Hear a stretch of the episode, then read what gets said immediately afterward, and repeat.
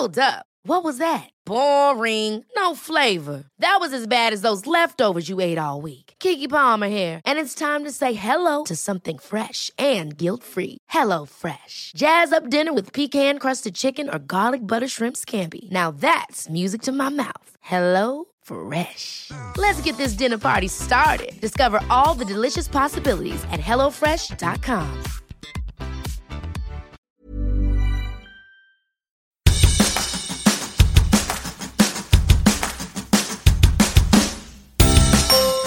Hola, soy Hanna Fernández, profesional de la comunicación, emprendedora y apasionada del bienestar y del crecimiento personal. Bienvenidos a mi podcast.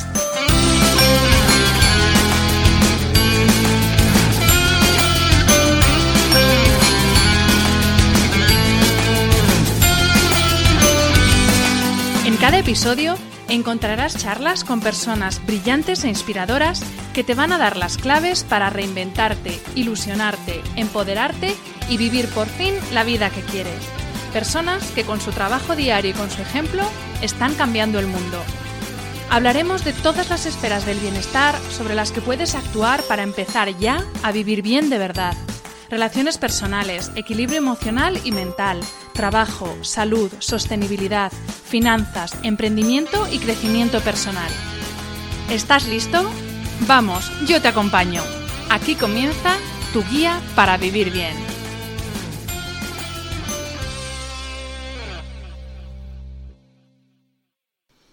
Hola a todos y bienvenidos a este nuevo episodio del podcast de Hanna Fernández.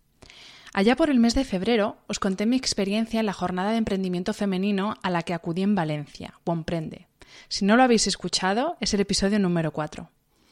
En él os contaba que entre todas las ponencias de la jornada hubo dos especialmente emocionantes, porque no fueron sobre éxitos, herramientas, desarrollo de negocio, no fueron dos mujeres exitosas que abrieron su corazón y su alma delante de 340 desconocidas para contar cómo dedicarse al 300% a su pasión les había hecho olvidarse de lo más importante, ellas mismas.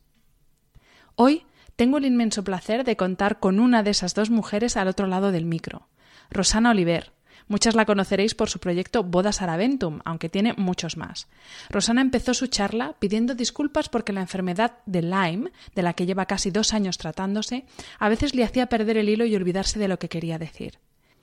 Me conmovió tanto su historia y algunas de las frases que dijo durante aquella charla desde el corazón que no he parado hasta conseguir entrevistarla. Bienvenida Rosana y mil gracias de corazón por aceptar esta invitación. Muchísimas gracias a ti. Me hace muchísima ilusión, de verdad. Os adelanto que estamos grabando este podcast en la distancia, estamos grabando por Skype porque Rosana está en Valencia, yo estoy en Madrid, así que bueno, si oís algún corte o algún fallito del audio, pues que sepáis que son estas cosas de la tecnología, pero bueno, merecía la pena por tener a Rosana en este episodio. Rosana, para quien no te conozca, cuéntanos para empezar quién eres y a qué te dedicas. Bueno, pues a ver, de forma así resumida, bueno, soy Rosana, tengo 46 años, soy madre de dos hijos, de 8 y 12 años, dos chicos, y tengo una agencia de diseño y organización de eventos y también bodas, somos Wedding Planner, aunque ahora hace casi tres años que no me puedo dedicar a eso, ahora me dedico a, a cuidarme, a curarme, a aprender mucho, mucho y a disfrutar de cada momento y cada día. Buena opción, buena opción de vida. Eh, Rosana, en tu vida como emprendedora has desarrollado varios proyectos. Eh, Bodas Araventum, que yo creo que es el más conocido o es el que yo conocía por lo menos, eh, Araventum Hospitality, Cocot Co. Cuéntanos un poco qué es cada una de ellas y cómo fue el proceso de creación. Vale. Pues mira, el origen de todo fue Araventum, que es, como te decía, una agencia de diseño. Y, al principio era solo diseño y de eventos y también servicios de hospitality. Eh, por casualidades de la vida, que, no lo son, al final no son casualidades en realidad, pues derivo también en, lo que somos ahora es wedding planners, organizar bodas, eh, bueno, y diseñarlas, etcétera. Eh, esto fue poco antes de, la crisis, cosa que la verdad que nos vino genial, porque claro, cuando empezaron a caer los eventos de empresa con la crisis y tal, pues nosotras estábamos metidas en las bodas y la gente se iba casando y la verdad que nos vino muy bien. Luego también tuve, eh, que esa no la has dicho, pero bueno, también monté otra agencia de servicios a megayates, a yates privados. con una socia alemana. Esto a la vez que, que Araventum, ¿vale? Eh, y luego, por último, eh, monté también Cocotanco, que más que un restaurante, aquí era pues, bueno, un lugar especial donde podías desde desayunar, tomarte el brunch, comer, merendar o cenar, hasta celebrar pequeños eventos, showrooms, charlas, cursos, etc. Esto lo monté con una amiga mía, con Bárbara Jiménez de la Iglesia, que tiene un, un catering, que es Cocot Catering, aquí en Valencia. Así que, bueno, como verás, me fue un poquito de las manos y me demasiadas historias. También porque no sé decir que no, es uno de mis problemas estoy aprendiendo ahora, pero más o menos eso era. Antes de entrar eh, en, Yo he dividido esta entrevista como tu vida antes de tu enfermedad, que ahora vamos a hablar de ella, y tu vida después. Entonces, en esa vida antes de la enfermedad, con todos estos proyectos que emprendiste, ¿Cuáles crees que han sido como emprendedora las claves del éxito de todos ellos? ¿Y cuáles fueron los motivos para poner, al fin, eh, para poner fin a alguno de ellos si es que, si es que lo has hecho? Sí, sí, sí, sí, lo, dije. A ver, yo, eh, la clave del éxito son varios factores, ¿no? Eh, yo diría, por un lado, o sea, lo que ha sido para mí, que igual para otros son otras cosas, pero para mí eh, lo que creo que nos llevó al, me llevó al éxito fue eh, la implicación, por un lado, ¿vale? Yo me implico al 200%, 200 en, en, lo que hago, digamos que, pongo el alma en, todo lo que hago. Aunque eso también es como un arma de doble filo, ¿vale? Porque si se te va de las manos como me pasó a mí, eh, pues mm, puede acabar la cosa muy mal. Es decir, hay que encontrar un equilibrio, ¿vale? Eh, pero bueno, la implicación me parece fundamental. Eh, luego la pasión. La pasión es decir, que te apasiona lo que, lo que te apasiona lo que haces, que, te encante lo que estás haciendo, que te llene, que te guste, ¿no? Eso es fundamental porque tú lo estás disfrutando y al final eso se ve, se ve los resultados, ¿no? Es como que pones más amor, digamos, en lo que haces. Luego también me parece muy importante y es algo que a nosotras siempre nos ha diferenciado en nuestro trabajo, ha sido el cuidado por los detalles el cuidado por los detalles, el mismo con el que haces las cosas, al final eso siempre, siempre sale y marca la diferencia, digamos. Y luego el motivo para poner fin a alguno de ellos, pues sí puse fin a, dos de ellos. En el, uno fue Lunáutica, la agencia de servicios Ayates, y fue básicamente porque ya no me hacía feliz. más bien todo lo contrario. O sea, yo iba muy desbordada ya de trabajo y este era el trabajo que, menos me gustaba, sobre todo en, en, lo que había derivado, cómo había evolucionado y mi relación con mi socia, además alemana, no era nada buena, éramos muy distintas, pero no de una forma buena en el sentido de que nos complementábamos, sino que chocábamos mucho, teníamos una forma de ver la vida muy, muy diferente y llegó un momento que ya no era sostenible, no tenía sentido. Entonces decidí, decidí cortar y dejarlo. A ella le pareció fatal, eh, se lo tomó muy mal, pero, pero bueno, no tenía sentido alargar aquello y la verdad es que lo hice demasiado tarde, tenía que haberlo hecho antes, pero bueno, ocurrió y cuando ocurrió ya está. Y luego Cocotanco también le pusimos fin eh, porque nos ofrecieron un traspaso. En realidad no, no íbamos buscándolo, pero nos ofrecieron un traspaso y lo aceptamos gracias a que Bárbara, mi socia, eh, fue mucho más práctica y más inteligente que yo.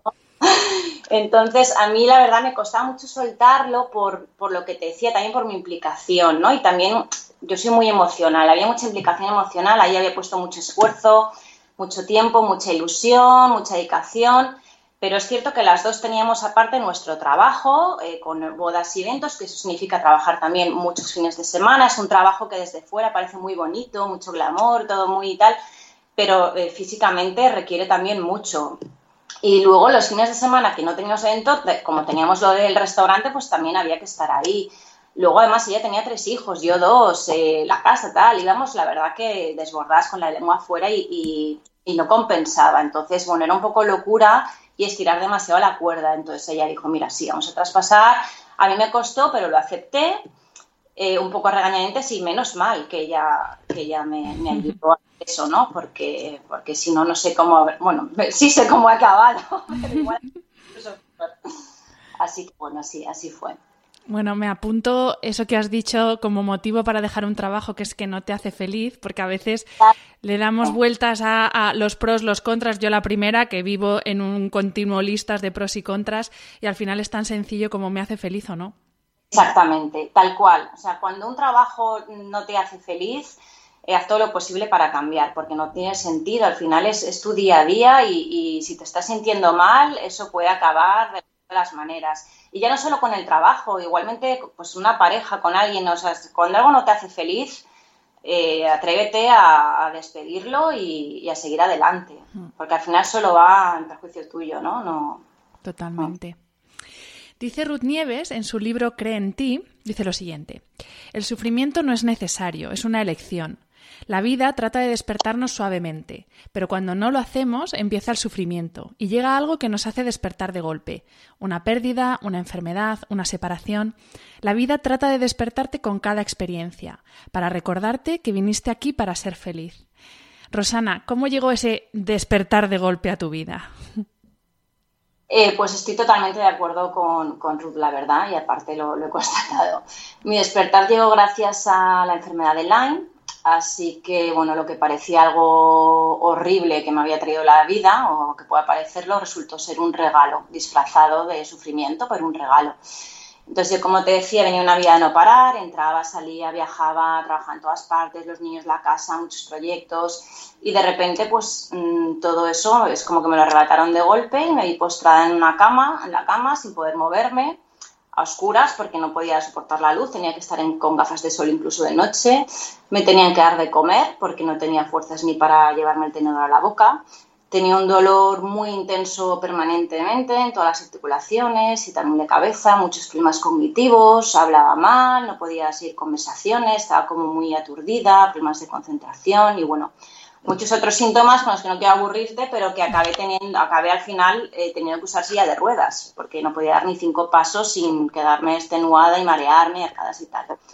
Entonces, bueno, a pesar de todo ese sufrimiento, efectivamente fue un regalo porque me trajo mi despertar y no deja de enseñarme algo, diría que prácticamente todos los días. O sea, ¿Cuánto hace de esto, Rosana? ¿Dos años y algo? Esto empezó en enero del 2016, pero ese año fue un poco de romería, continuó una romería de médicos que ya había empezado el año anterior y fue un poco como arrastrándome, pero seguí trabajando. Y ya en noviembre de 2016 ya me quedé en cama sin poder moverme y, te diría que, bueno, eso, que eso a lo mejor me ha convertido en otra persona, pero no.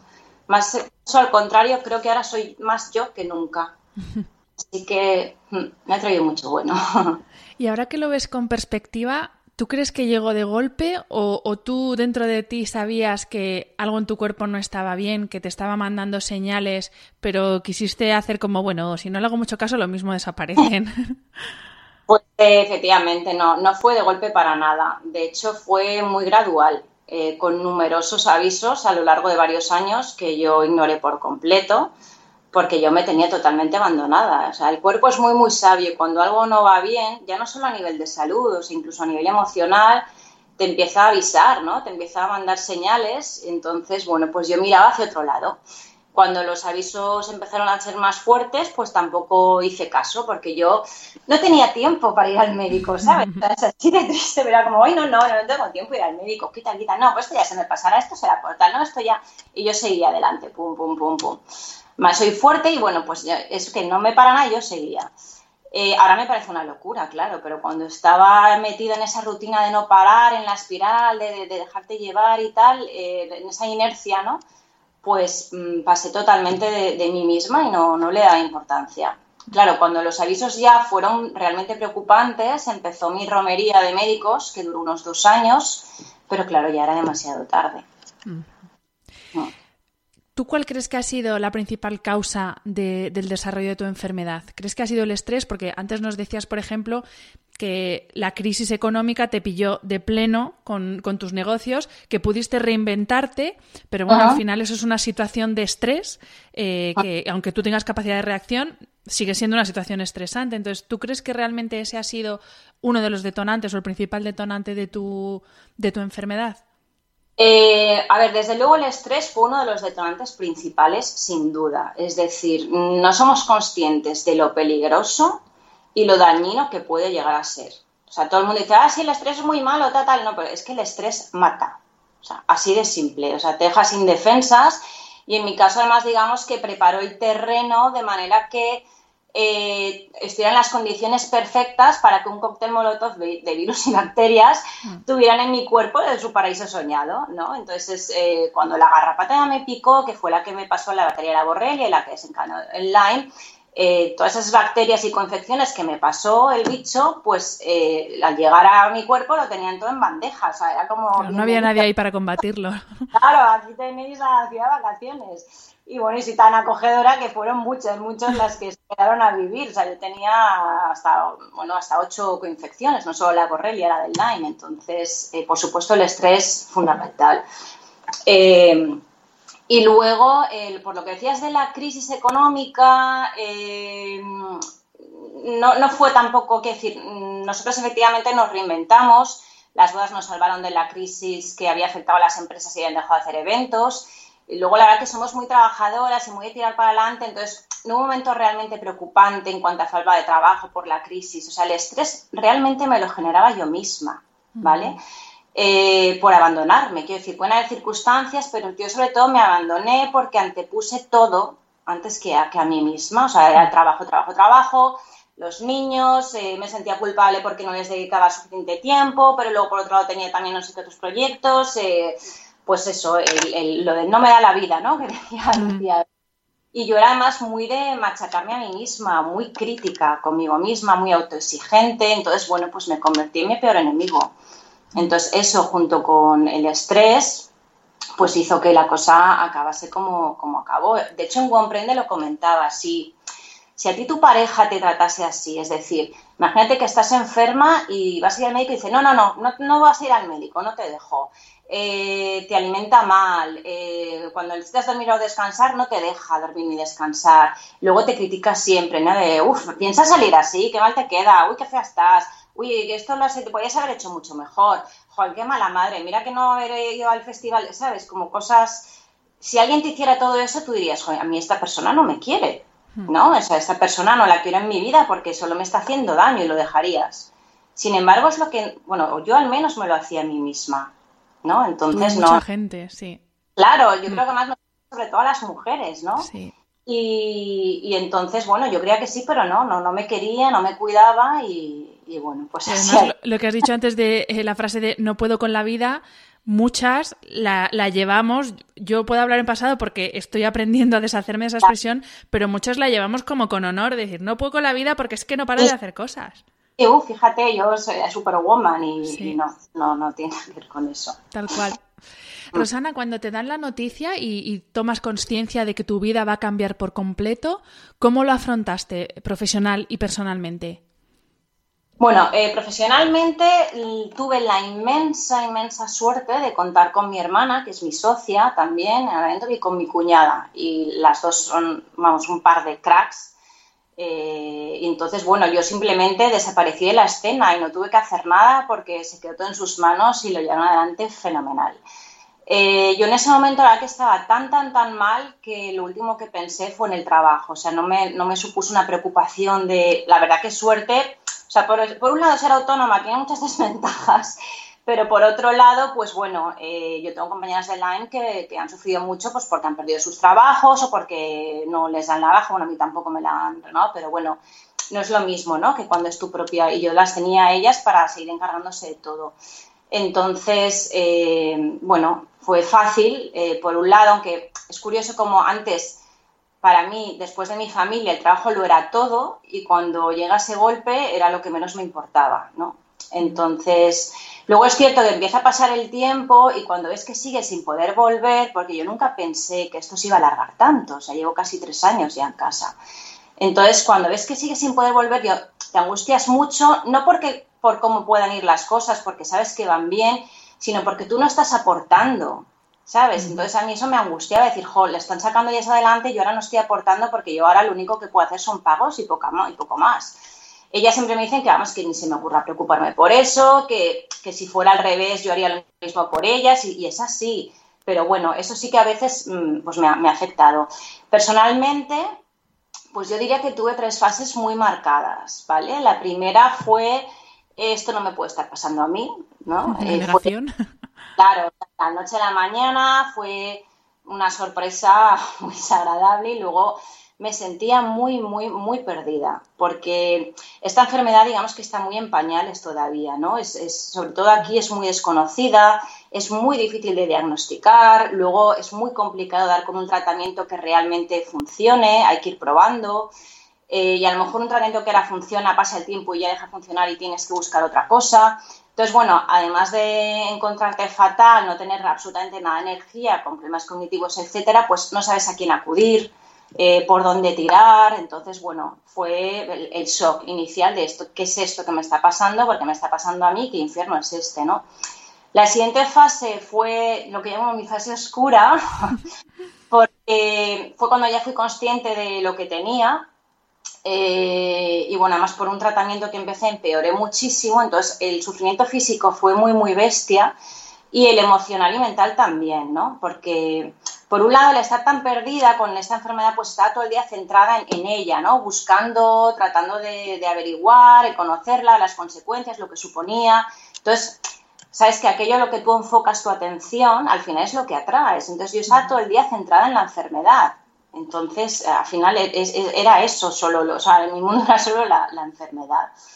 Y, bueno, eh, luego las, limitaciones. Yo era súper activa y de repente estaba totalmente paralizada. Además, me pilló Navidad, que yo siempre he disfrutado mucho, como los niños. No podía ir a ver a mis hijos a su festival del colegio, no podía abrazarlos, no podía jugar con ellos, me costaba hasta hablar. El dolor era muy, muy intenso y eso te bloquea mucho, además te deja extenuada. Entonces, bueno, esa fue la fase oscura, pero gracias a Dios pues llegaron los primeros clics y, el despertar que me llevaron a la tercera fase, que ha sido el regalo, el aprendizaje, que es que es continuo y que llevo ya casi tres años con ella. Y bueno, pues como te pues, lo decía hace poco, creo en la última publicación que hice, es, sobre todo el, esto no termina, digo que es continuo porque te crees que ya a lo mejor ya vas a estar casi bien y de repente hay una recaída que te pone otra vez en la línea de salida, es vuelta a empezar entonces ya no es cuestión de paciencia, es perseverancia, ¿no? Y pues eso, aprender cada día. Rosana, ¿te sentiste en algún momento culpable cuando te diste cuenta que, eh, el haberte abandonado a ti misma había desencadenado en, una enfermedad o, había facilitado el, el, que cayeras en esta enfermedad? Pues mira, yo creo que culpable en realidad no. O sea, me sentí triste eh, por, por haber llegado ahí, haber perdido ese tiempo, tonta por haberlo tenido delante de mis narices y no darme cuenta. Pero yo creo que culpable no, porque al mirar atrás me di cuenta de lo fácil que es caer en eso, ¿no? Y, llevar, dejarte llevar, o sea, no, no, fue una manera consciente, o sea, no fue algo que. Bueno, al final sí que eh, son todo elecciones, pero bueno, no fue elegirlo de una manera consciente. Entonces, bueno, era una lección que tenía que aprender. Y la culpabilidad además que no lleva a ningún sitio, o sea, no puedes hacer nada para cambiar lo que ya ocurrió porque no, no, te aporta nada la culpa, así que culpas fuera. Esto, por supuesto, también lo estoy aprendiendo ahora. ¿eh? Yo antes me sentía culpable con demasiada frecuencia y sin motivos reales, pero ahora mismo no, la verdad que, que culpable no, es más lo que te decía. En el episodio que, grabamos con el doctor Carlos Macías eh, hablábamos de medicina humanizada. Y recuerdo que tú en la charla de Womprende de febrero contaste que una de las doctoras que te vio al principio achacaba todo a que tú querías llamar la atención de tu marido, que me parece alucinante, viniendo además de una doctora. ¿Tú por qué crees que... ¿Verdad? Y más joven que yo. Madre mía. ¿Tú por qué crees, Rosana, que cuesta tanto entender eh, en la sociedad en la que vivimos que el quemarse trabajando y llegar a la extenuación no es una señal de éxito, sino que es la entrada por la puerta grande a una enfermedad? ¿Por qué crees que cuesta tanto entender esto? A ver, por lo que decías de, la doctora, ¿no? O sea, eso fue, eh, me estarían ingresadas, me hicieron ingresar, me estuvieron haciendo mil pruebas, eh, como es muy difícil de diagnosticar, pues no, no salía nada, entonces ya eh, mujer, 40 y algo, con niños, trabajo, estrés, uff, esto es ansiedad, esto es depresión o... Entonces me acuerdo, sacaron a mi madre al pasillo que habían ido a verme y dijeron, oye, Rosana es así de carácter tristón o... Dijo, no, no, al revés, siempre he sido la alegría de la huerta. Dale, pues entonces seguramente tiene problemas con su marido y está queriendo llamar su atención. Y dices, ¿de verdad? Tú eres una doctora y además más joven que yo. O sea, ¿cómo, puede ser que lo simplifiquemos a estas cosas? Y en ese momento, pues la verdad que sentí mucha rabia, mucha frustración, Eh, ahora he visto que en realidad aquel momento estuvo bien, porque me hizo reaccionar y salir ahí fuera a contar mi historia y gracias a eso pues se puede ayudar a mucha, mucha gente, ¿no? Pero lo que decías, que sí, que ojalá nos fuéramos haciendo más conscientes, tanto nosotros como los médicos, de lo que puede suponer realmente esto, esto de trabajar hasta la extenuación, el quemarnos, el, seguir sin parar, sin parar.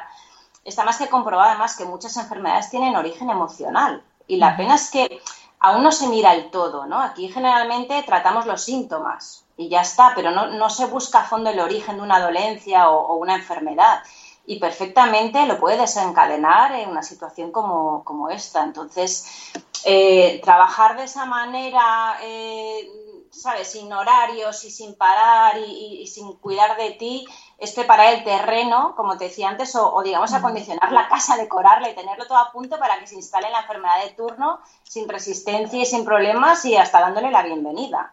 Entonces, bueno, aparte que aquí no hemos venido a pasarnos la vida estudiando para luego estar trabajando sin parar y jubilar, jubilarnos y ya está. Aquí hemos venido a otra cosa.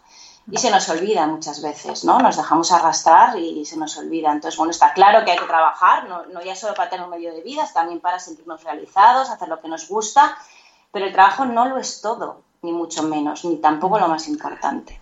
Totalmente. En esa charla de Womprende eh, dijiste dos frases maravillosas. Una de ellas es las corazonadas son mensajes del alma y la ah. otra es deja bailar tu corazón.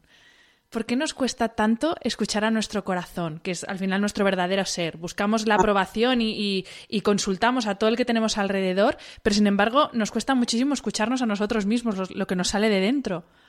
Bueno, yo creo que es también por, la educación que hemos recibido, ¿no? Lo que nos inculcan nuestros padres, que, a su vez ellos se lo enseñaron así. Eh, en el colegio, la cultura, la sociedad, entonces es como no te dejes llevar por tu corazón, por tu mente, no tengo que hacer lo que quiero, lo que apetece, tengo que hacer lo que debo, lo que es correcto, ¿no? Lo que debo. Y el problema es que confundimos y qué es lo que debemos hacer, porque en realidad lo que a hacer es lo que nos diga nuestro corazón, ¿no? Y como no lo hacemos, pues, pues así nos va. O sea, si lo piensas, los niños siempre se dejan llevar por su corazón, ¿no? Es, algo innato, es, con lo que llegamos aquí, es algo natural. Entonces, si venimos así aquí, yo creo que es entonces como debemos ser. Lo bueno, creo que también empezamos un poco a darnos más cuenta de todo eso, cada vez se ve más, ¿no? Hay una especie de despertar general muy lento y muy suave, pero yo veo que está ahí. O sea, incluso ahora en las redes sociales encuentras cada vez más de todo esto, ¿no? Gente que habla, publica sin tapujos ni vergüenzas, pues frases sobre estos temas, o lo comparte, o estos podcasts. Todo eso ayuda de una forma increíble al, despertar común, ¿no? Y a que seamos conscientes de que nuestro corazón eh, eh, no es simplemente un órgano que está latiendo y ya, ¿sabes? Hay que, hay que fiarse, hay que seguir esa intuición. Luego, además, las mujeres tenemos una intuición increíble eh, y deberíamos creer mucho más en ella y guiarnos más por ella, o sea, creer más en nosotras mismas, ¿no? Y cuando lo pruebas y ves que además así no fallas, pues te resulta más fácil cada vez. ¿Tú cómo haces ahora para hacer bailar tu corazón? La verdad que mi corazón se a bailar de muchas, muchas maneras. Eh, a ver, yo siempre he sido muy disfrutona, ¿no? De hecho, siempre nos rimos porque mi cuñada, siempre lo cuento, me llama la entusiasta, porque es que me y me entusiasmo con cualquier tontería como una niña, ¿no? Y bueno, de hecho, yo me acuerdo cuando empecé a salir con mi marido, eh, siempre se reía porque yo muy a menudo decía, ay, qué bonito es el mundo, ¿verdad? Es como muy infantil, pero es que es lo que sentía, ¿no? Disfruto mucho, mucho con todo. Pero bueno, sin embargo, es verdad que en algún momento del camino, pues cuando me dejé arrastrar por la espiral, me empezó a pasar con menos frecuencia. Y pues siempre quería que hubiese pasado ya el tiempo, o que sea ya Navidad, que haya pasado ya este evento, que haya pasado ya este tal, que sea ya... Y, bueno, pues eh, no, me, no, me, paraba con la frecuencia de antes a disfrutar o apreciar las cosas más, más pequeñas. Incluso se te va olvidando lo que de verdad importa, ¿no? Entonces, bueno, pues eso me lo ha devuelto la enfermedad, pero multiplicado por mil. Mm, nosotros siempre damos las cosas por sentado y no nos paramos a apreciar lo que tenemos, pero yo, por ejemplo, cuando por fin pude pasar de que me tuvieran que dar el desayuno a poder tomármelo yo sola o incluso preparármelo, eh, no sabes lo que supuso para mí. O sea, hacerme el desayuno era una fiesta, estaba eufórica, pero eufórica, y me lo preparaba además súper bonito, o sea, lo convertía como un ritual. Y tú fíjate en el día a día, pum, pam, pim, desayunas, tal cual, te vas, ¿no? Y ni, lo piensas. Y para mí era como un milagro decir, ostras, otra vez, me lo hago yo, me lo preparo, me, me, me emociona acordarme de eso. Bueno, pero es que esas son las cosas que realmente, eh, no sé, que, eso es vivir. No, porque si no vamos con el piloto automático puesto y, no sabes si has hecho un cordero asado, una tostada de aguacate o el que... No, al final eso es vivir. Claro, y ahora pues eso te decía, me pone a bailar el corazón, pues, o sea, hasta el modo en el que entra la luz por el ventanal por la mañana. Que digo, yo parece, o sea, que esté una flipada, me, me, quedo mirándolo y hasta me paro y me siento y el rato que dura estoy sentada mirándolo porque me parece precioso, me parece un milagro, o sea, eh, me hace pararme o cómo se mueven las hojas de los árboles, me fía por el viento, que pueda sonar muy cursi, pero, pero es que es así, o sea, realmente me pone a valer el corazón, la risa de mis hijos, oírlos charlar y jugar, una mirada, eh, la sonrisa de un desconocido, un abrazo, pintar, escribir, leer, o sea, infinitas cosas, pero sobre todo también las más pequeñas, simplemente siendo consciente. O sea, pararte y ser consciente de eso, o sea, vivirlo de verdad, estando de verdad en el momento presente. Digamos que es como convertirte, convirtiéndome en una observadora, ¿no? O sea, si de verdad te paras a observar y a callar la mente, es imposible no maravillarte con todo lo que te rodea, porque es que estamos rodeados de milagros continuamente y, no, no, nos damos cuenta. Totalmente. De hecho, esto que, que dices de ser consciente de lo que pasa es todo lo contrario a una frase que llevamos tatuada, especialmente las mujeres, que es la típica frase de yo puedo con todo y además puedo hacerlo toda la vez porque, como decíamos antes, soy como la supermujer.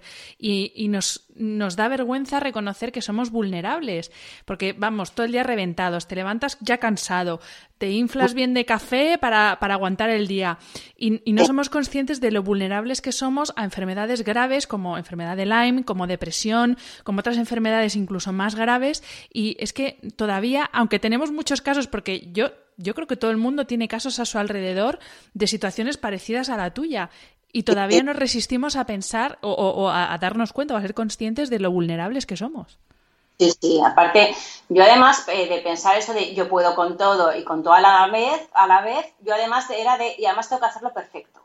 ¿vale? Era gente eh, en el de, de, autoexigencia que yo tenía y cuando en realidad lo que sentía, eh, me, yo decía puedo con todo, pero en realidad sentía no me da la vida, es que no, no llego, no llego, no llego. Y además es como si creyésemos que el pedir ayuda nos va a hacer más débiles de cara a los demás, ¿no? Como que así estás demostrando que efectivamente no puedes con todo, entonces no pedimos ayuda. Y pedir ayuda, dejarse ayudar, es tan importante como el agradecimiento. Que dar las gracias cada día por cada cosa, no te imaginas lo que te puede llegar a reportar. Entonces, bueno, volviendo a la ayuda, cuando tú rechazas la ayuda de alguien, le estás arrebatando a esa persona la oportunidad de sentirse bien, de hacer algo por los demás y una satisfacción enorme. Y luego a ti mismo te estás arrebatando el liberarte de ese tipo de, de la carga que sea, ¿no? Entonces, no, tiene sentido. Entonces, sí, siempre creemos que nosotros no nos va a tocar, eh, pero bueno, si nos desviamos del camino y nos olvidamos de nosotros mismos y lo que da importa, nos llega a todos, disfrazado de la manera que sea, pero nos llega a todos. Sí. Eh, Rosana, yo siempre digo, bueno, yo no es que yo lo diga, eh, lo dicen muchos expertos en crecimiento personal, que el orden natural de las cosas es primero ser, para luego hacer y después ah. tener. Pero sin ah. embargo ahora eh, el orden está invertido y lo que hacemos es buscar el tener, tener, tener, porque creemos que teniendo vamos a ser. Ah. Vamos a ser más felices, vamos a ser más exitosos, vamos a ser más famosos. Tú ahora mismo vives más en el ser que en el hacer? ¿Y eso cómo lo aplicas? ¿Cómo se traduce en tu día a día? Yo ahora totalmente eh, estoy en el ser, en gran parte porque sigo bastante limitada a la hora de poder hacer. Así que no, me ha quedado más remedio. Pero sí, estoy muy, muy centrada en el ser y eso ha sido fundamental para, salir de esta, superarlo y, y, seguir adelante. La verdad es que además es fascinante, o sea, es un aprendizaje continuo, como te decía antes el reto será mantenerme más en el ser cuando pueda volver a hacer una vida normal.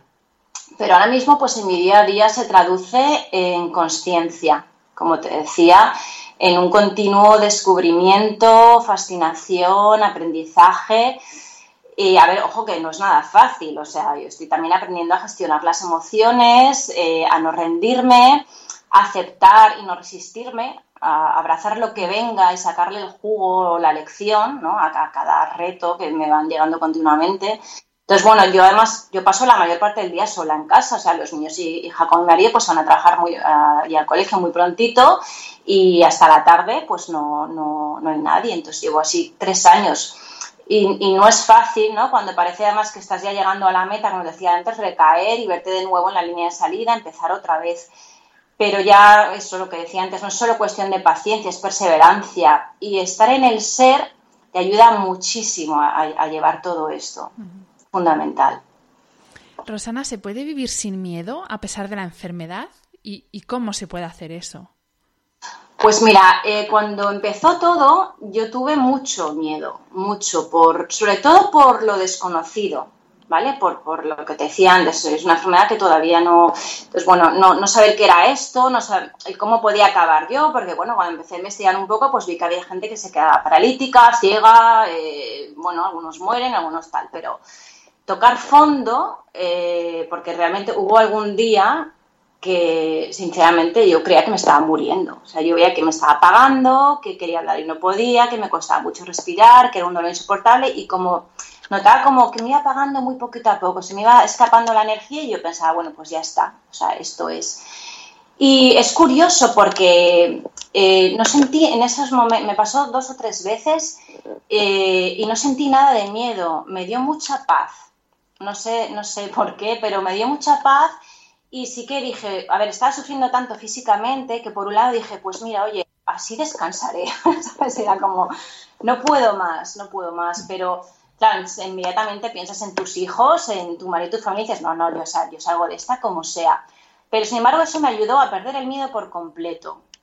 Eh, y bueno, herramientas, eh, a mí por ejemplo, me ayudó muchísimo el mindfulness. Yo hice, me recomendaron, justo antes de ponerme enferma, pero no había hecho caso, como siempre, y entonces a raíz de estar así, me recomendaron que hiciera un curso de mindfulness, y entonces, bueno, pues venía más busqué un profesional, un psicólogo que venía a casa, porque yo evidentemente no podía salir, y venía un, día a la semana, un par de horitas, entonces hice un curso con él y entonces aprendí a gestionar todo eso, eh, gestionar las emociones, el miedo, aprendí a meditar. La meditación para mí ahora además es como el comer o el respirar. O sea, me lo da todo, lo pone todo en su sitio, hace desaparecer las preocupaciones, angustias, miedos.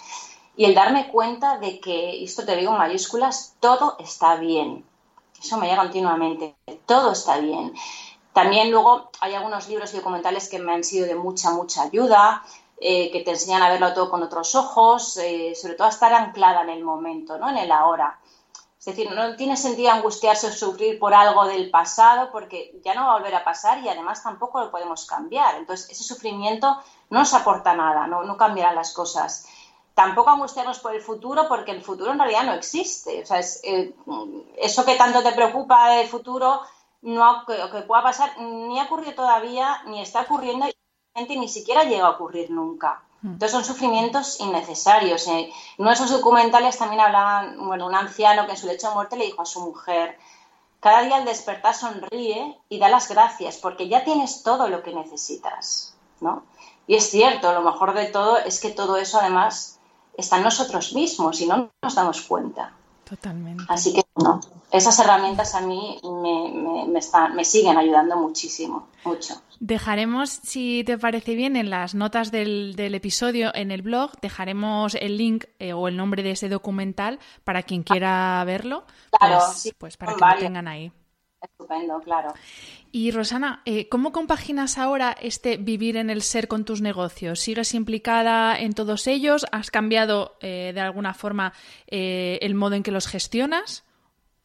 A ver, sigo, yo sigo sin poder hacer casi nada en lo que se refiere a los negocios, o sea, pagos y poco más.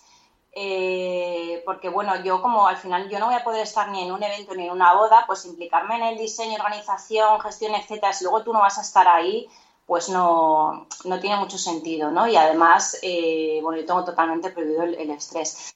Sin embargo, eh, sí que me ha cambiado mm, mi forma de ver las cosas respecto a esto. Es decir, eh, a veces puedo caer en lo de antes, ¿no? Pero ahora al menos soy consciente de que he vuelto a caer en eso y lo corrijo, ¿vale? Y me refiero, pues eso, a angustiarte, estresarte, tener preocupaciones por, ay, cómo irá esto, cómo saldrá aquello, tal. Entonces, eso sí que noto que en eso voy cambiando y aprendiendo. O sea, ha disminuido, mucho, disminuido, ya me, me, atasco a veces, muchísimo la forma en que me preocupaba por las cosas y ahora es como que fluyo más con todo, ¿no? Entonces, pues lo que decía, no preocuparte por algo que ni siquiera ha ocurrido todavía. Eso, eso sí. En tu caso, ya nos lo has explicado antes, delegar ha sido clave. Eh, ¿Ha sido algo fácil para ti? ¿Y, hay algo que nunca delegarías? Pues delegar también ha sido un aprendizaje buenísimo. Eh, a mí me costaba mucho antes, de hecho yo ni siquiera sabía hacerlo, no sabía delegar y entonces cuando no me quedó más remedio mm, fue facilísimo, o sea, fue realmente fácil. También sobre todo porque en ese momento era lo que menos me preocupaba pero, pero ha estado muy bien porque me ha, hecho darme cuenta, eh, además de que nadie es imprescindible, eh, que todo sigue su curso de forma natural sin ti y además muy bien, pero que muy bien. Y creo que no hay nada en realidad que no puedas delegar. Es decir, puede que ya no tenga tu toque, tu estilo o tu forma de hacer las cosas, que es algo tuyo, pero tiene el de otros, que será distinto, pero tan bueno como el tuyo o mejor. O sea que en ese sentido, la verdad que estoy encantada. El éxito socialmente establecido, eh, yo creo que bueno, a ti te ha costado caro. Ahora, ¿qué, es, ¿qué entiendes tú por éxito?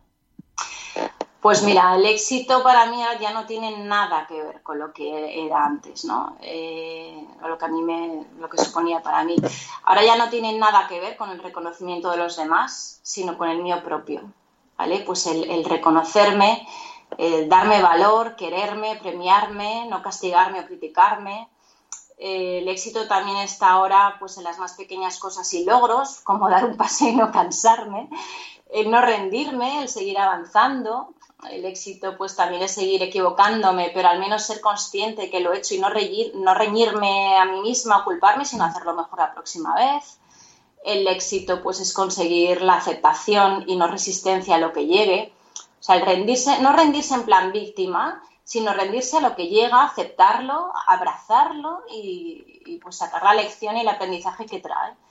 El descartar el por qué me pasa esto a mí, cambiarlo por el para qué me pasa esto a mí, ¿no? El descubrirlo y crecer con ello es increíble. Y, y luego el éxito, sobre todo para mí ahora, es ser consciente. Yo me siento como si hasta ahora hubiera ido por la vida con unas gafas sucias y ahora me empiezo a limpiar los cristales poco a poco. Y entonces empiezo a ver cómo es realmente la vida. Y limpiar cada día ese cristal un poquito más es mi éxito de cada día. Es un éxito. Y luego, pues imagínate el día que me quite las gafas porque ya las necesito, pues será la lección. Vas a fliparlo, claro. Bueno, creo que esta siguiente pregunta ya la has respondido en parte eh, con esta respuesta, pero bueno, ¿nos podrías dar algún consejo para volver a empezar después de uno de estos golpes que nos da la vida? Sí, pues eh, levantarse siempre. Es decir, nos vamos a caer continuamente porque no te pegas un golpe fuerte, te levantas de esta y ya está, yo ya no me caeré más. No, o sea, nos volvemos a caer una y otra y otra vez. Entonces, bueno, pues cuando te caes, eh, lo que decía, no rechazarlo, no resistirte a ello, aceptarlo, aprender para qué ha sido esto, qué, me está aportando, ¿no? Y, pues la vida es un aprendizaje continuo y aparte a eso hemos venido aquí, ¿no? a evolucionar. Si no, no, evolucionaríamos, no creceríamos. Y, bueno, nadie está diciendo que esto sea fácil, por supuesto que no lo es. Pero uno, además, es que no dice, ah, vale, sí, venga, lo acepto, no me resisto y aprendo. O sea, pues hay que trabajarlo mucho. A mí, por ejemplo, me ayudó muchísimo descubrir la fundación Lo que importa. ¿Vale? Supuso mi primer clic, que fue determinante y para mí hacen una labor fundamental que ayuda a muchísima gente, sobre todo a jóvenes, eh, a precisamente estar más preparado para esos golpes. O a lo mejor que no necesites tener que recibir uno de esos golpes o caer para darte cuenta de lo que en realidad importa. ¿no? Entonces ellos organizan congresos gratuitos donde llevan a tres ponentes que cuentan su historia y son historias muy, muy, muy potentes, que te remueven mucho por dentro, que te hacen darte cuenta de lo que de verdad importa, por eso de nombre la fundación. Y, entonces, bueno, pues está muy bien porque es inculcar valores en, la gente joven, bueno, en todo el mundo y son plantar semillas, porque al final ellos son los que vienen detrás y, los que van a ver, bueno, el mundo te hace un lado o hacia otro, ¿no? Según quién esté ahí y, y me parece fundamental. Entonces yo empecé a ver esos vídeos y me ayudaron muchísimo, me ayudaron mucho para, levantarme. Rosana, ¿Qué le dirías a la, a la Rosana de hace unos años que vivía en el hacer antes de la enfermedad? que pare, que pare. Que, pare quieta. Que se abandone, que se quiera a sí misma. Pero, mm, ¿sabes qué pasa? Que si esa Rosana no hubiese llegado a esos límites, si no hubiese llegado a eso, quizá yo no habría llegado a descubrir y aprender lo que estoy descubriendo ahora. No habría recibido este regalo. Entonces yo creo que más bien le diría gracias. Qué bonito. y a las personas que nos están escuchando y que ahora mismo están enfrentándose a un momento duro como, como el que para ti supuso el diagnóstico de tu enfermedad, ¿qué les podrías decir? Pues yo les diría que por muy difícil que parezca verlo eh, o encontrarlo a veces, siempre, de verdad, siempre, siempre, siempre hay un lado bueno de las cosas. Aunque suena muy, no es una como muy manía, pero es que es así. O sea, eh, el sufrimiento yo creo que como los niños siempre llegan con un pan debajo del brazo, ¿no? Y, y, es que es así, o sea, siempre podemos darle la vuelta, siempre, siempre puede aportarte algo y, entonces pues céntrate en encontrar eso, ¿no? Y no, y no en lo malo que te haya sucedido. Eh, me acuerdo, había una, una película de, de, Paco Arango que tenía un nombre raro, ahora no me acuerdo muy bien cómo era, el de la Fundación Aladina, que decía, en cuanto, por ejemplo, a perder, eh, porque me refiero que esto también incluso al perder a alguien, ¿no? Algún ser querido, decía, no llores porque lo perdiste, sonríe porque lo conociste. Entonces yo creo que efectivamente siempre, siempre hay un lado bueno, entonces busca, encuentra y exprime eso bueno que te trae y aprende y crece. Qué maravilla de broche para, para esta entrevista. Ay, te doy las gracias de verdad, Rosana, porque eh, yo sé que, bueno, eh, sigues enferma, sigues ahí todos los días al pie del cañón. Te doy de corazón las gracias por haberme dedicado este ratito y, que muchísimo ánimo, eh, que es una lección alucinante tu experiencia y, que me alegro mucho de haberla podido contar para todas las personas que siguen este podcast. Así que muchísimas gracias. Bueno, muchísimas gracias a ti, de verdad que, como te decía antes, me hizo mucha ilusión que me lo pidieras, para mí es un honor y, soy yo la que te tiene que agradecer. A mí esto me ha, hecho realmente feliz. Primero me ayuda ¿no? a, sacar estas cosas y luego, sobre todo, porque compartir esto siempre va a ayudar a alguien, aunque solo sea una persona que lo escuche y que le haga remover algo ahí dentro o que le aporte algo eso ya, es mucho, ¿no? Entonces, bueno, como te contaba, cuando hice Prende me quedé un poco así frustrada porque pensaba que lo había hecho fatal y tal, y luego la respuesta que recibí de la gente durante días, dije, jo, es que no se trata de mí o lo estupenda que pueda haber estado en ese escenario o lo bien que lo pueda haber hecho, se trata de, a quién puede llegar y cómo le puedo ayudar. Entonces, gracias por, por ofrecerme esta oportunidad.